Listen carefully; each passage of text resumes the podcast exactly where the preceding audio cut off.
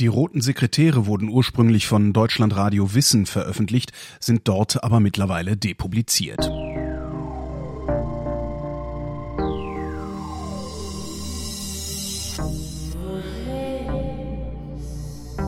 Wer redet, ist nicht tot.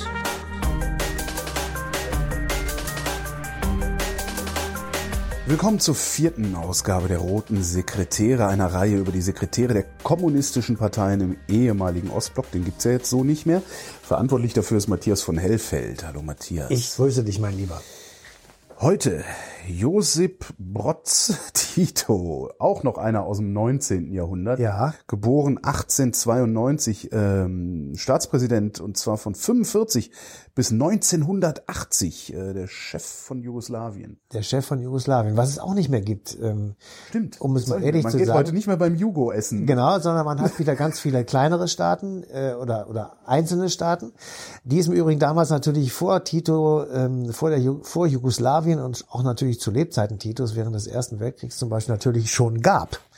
Das heißt, wir haben es ähm, nach 1990 und der Umwälzung in Osteuropa mit einer Art Renaissance zu tun, der Staaten, die es eben früher auch schon mal gab, Serbien, Montenegro und so weiter, ja, Kroatien. Ähm, also Tito ist eine wirklich erstaunliche Gestalt, finde ich jedenfalls, äh, unter den kommunistischen Generalsekretären, weil er so eine Art Mischfigur ist. Einerseits ist er jemand, der sehr viel Freiheiten lässt, der es hinbekommt, diese vielen unterschiedlichen ähm, Ethnien und Religionen und Traditionen und Kulturen, die auf dem Balkan herrschen, unter dem Deckmantel der Republik Jugoslawien sozusagen zusammenzukriegen.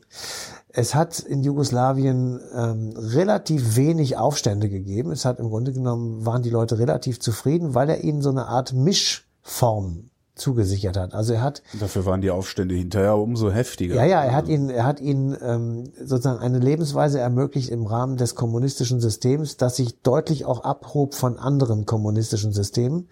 Und ähm, Jugoslawien war ein Land, das auf der einen Seite tatsächlich sozialistische Wirtschaftsordnung hatte, auf der anderen Seite aber äh, durchaus Handel mit kapitalistischen Unternehmen treiben konnte. Also es gab Privatbesitz äh, Ja. im beschränkten Maße, aber die Firmen durften durchaus mit westlichen Firmen Handel treiben. Sie durften importieren, sie durften, äh, wir durften da als Touristen hin. Aber ist, äh, äh, hat Moskau da nicht ein Problem mit gehabt? Also Ja, Moskau die- hat doch irgendwie Moskau hat ein. Riesenproblem damit gehabt, weil er so eine Art äh, Wackelkurs fuhr zwischen West und Ost. Also er war natürlich irgendwo ein sozialistischer Politiker. Er wurde auch von den westlichen Staaten so eingeschätzt. Auf der anderen Seite war er im Osten nicht so gerne gesehen, weil er eben nicht linientreu war. Ja. Er sich auf die Linie Moskaus nicht in allen Punkten einlassen wollte und er dann ähm, auch nicht sozusagen bei der Gründung des Warschauer Paktes dabei war. Er war nicht äh, bereit, äh, ich sag mal, sich festzulegen in dem Ostblocksystem gegen den Westen, sondern er sagte, eigentlich bin ich schon eher so sozialistisch, aber auf der anderen Seite will ich eben auch durchaus offen bleiben zum Westen.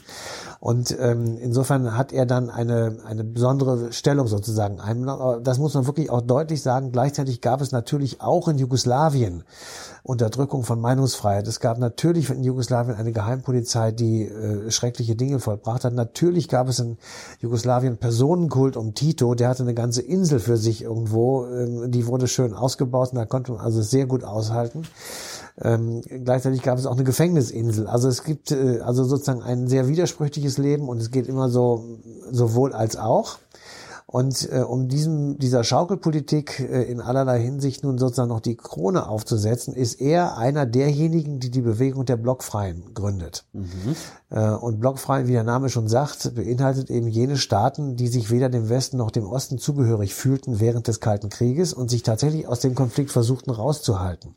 So, und äh, Tito war einer der Gestalten, die das tatsächlich sehr stark ähm, äh, angetrieben haben und er gehörte auch zu denjenigen, die das 1955 tatsächlich aus der Taufe gehoben haben und damit sozusagen eine dritte Kraft äh, in diesen Kalten Krieg hineingebracht haben und es tatsächlich geschafft haben, sich aus diesen großen Konflikten zwischen Ost und West herauszuhalten. 18. April 1955. In der indonesischen Metropole Bandung sind Abgesandte und Regierungschefs aus 29 Ländern versammelt. Unter ihnen der indische Ministerpräsident Nehru, Ägyptens Staatspräsident Nasser und Jugoslawiens Staatschef Tito. Wir repräsentieren den größten Teil der Weltbevölkerung. Etwas mehr als 55 Prozent. Es wird Zeit, dass wir ihnen eine machtvolle Stimme geben. Mein Volk wird unsere Entscheidung mit Begeisterung aufnehmen. Wir haben uns nicht umsonst vom Joch der britischen Kolonialherrschaft befreit. Jugoslawien wird eine bedeutende Rolle in der Bewegung der Blockfreien übernehmen. Wir wollen Distanz halten zur UdSSR ebenso wie zum kapitalistischen Westen. Beides entspricht nicht unserer Lebensauffassung. Nach sechs Konferenztagen ist eine Resolution fertig, die sich gegen den sogenannten Neokolonialismus ebenso richtet wie gegen die Unterdrückung der Völker Afrikas. Die blockfreien Staaten wollen keinem Militärbündnis angehören und nicht den Interessen der beiden Seiten des Kalten Krieges dienen, weder denen der UdSSR noch denen der USA. Jugoslawiens Staatschef Tito hat in der blockfreien Bewegung das politische Instrument erkannt, mit dem er Distanz zur übermächtigen Sowjetunion herstellen kann. Der Bruch mit dem allmächtigen großen Bruder in der sozialistischen Staatengemeinschaft war schon 1952 vollzogen worden. Beim später legendär genannten siebten Parteitag der Kommunistischen Partei Jugoslawiens. Tito ist kein Freund langer theoretischer Abhandlungen über den Sozialismus und wie man ihn am ehesten erreicht. Er will pragmatisch regieren und seine eigene Macht absichern. Dabei hilft ihm Edward Kerdell, ein Mitkämpfer aus der Partisanenzeit. Kardell bewundert Tito, den Mann der Tat, und Tito schätzt den Intellekt seines zum Außenminister ernannten Freundes. Beim siebten Parteitag in Belgrad formuliert Edward Kardell den ideologischen Bruch mit der UdSSR. Die Schriften des großen Lenin, liebe Genossen, geben uns den Hinweis, wie wir unser Jugoslawien aufbauen sollen. Er hat geschrieben, dass ein Staat der Arbeiter nach dem Vorbild der Pariser Kommune von unten nach oben regiert werden muss. Bravo, bravo! Es lebe Lenin! Ja, bravo! Dann so Lenin weiter, steht am Ende die direkte Herrschaft der Arbeiter über ihren Staat und nicht umgekehrt. Die Fabriken den Arbeitern. Das hat bis jetzt noch niemand erreicht.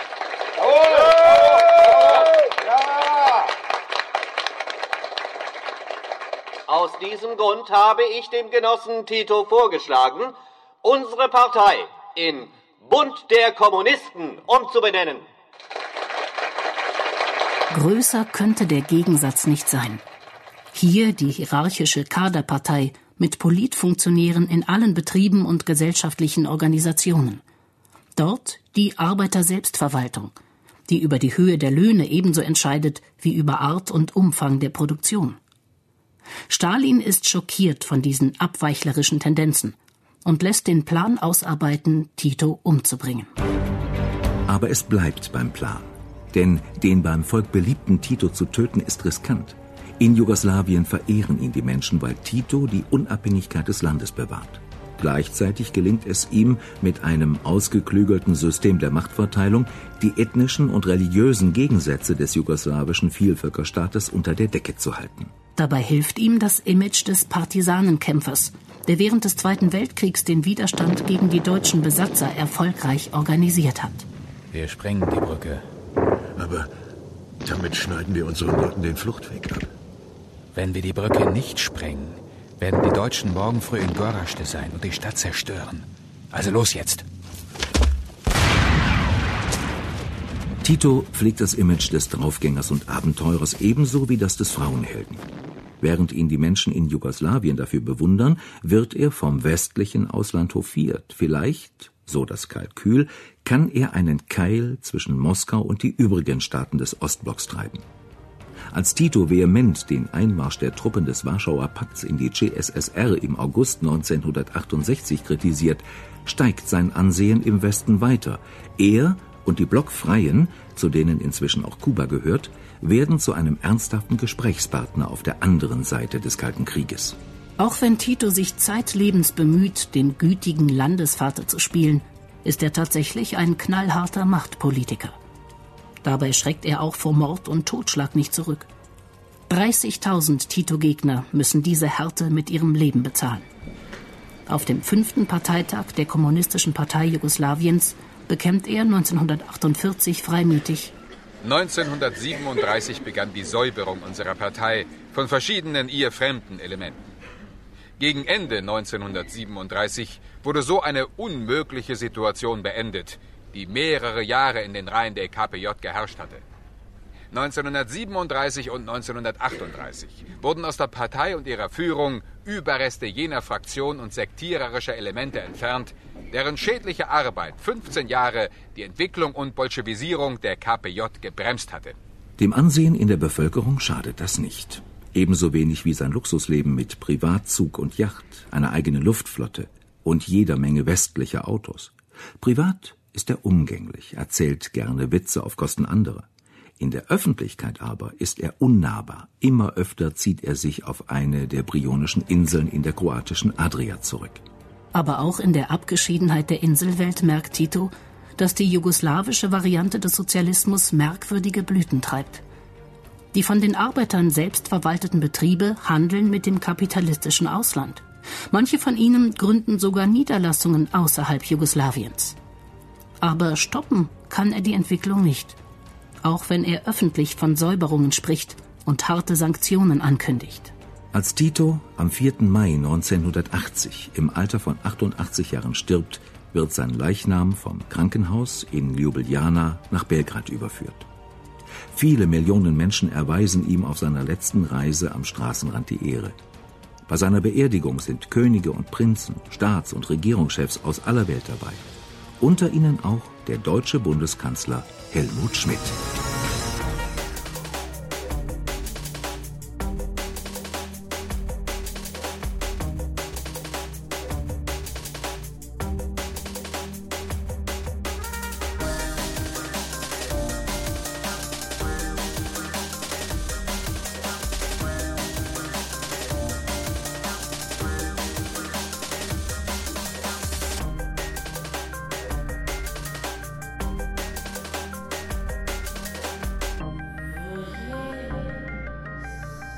Wer redet, ist nicht tot.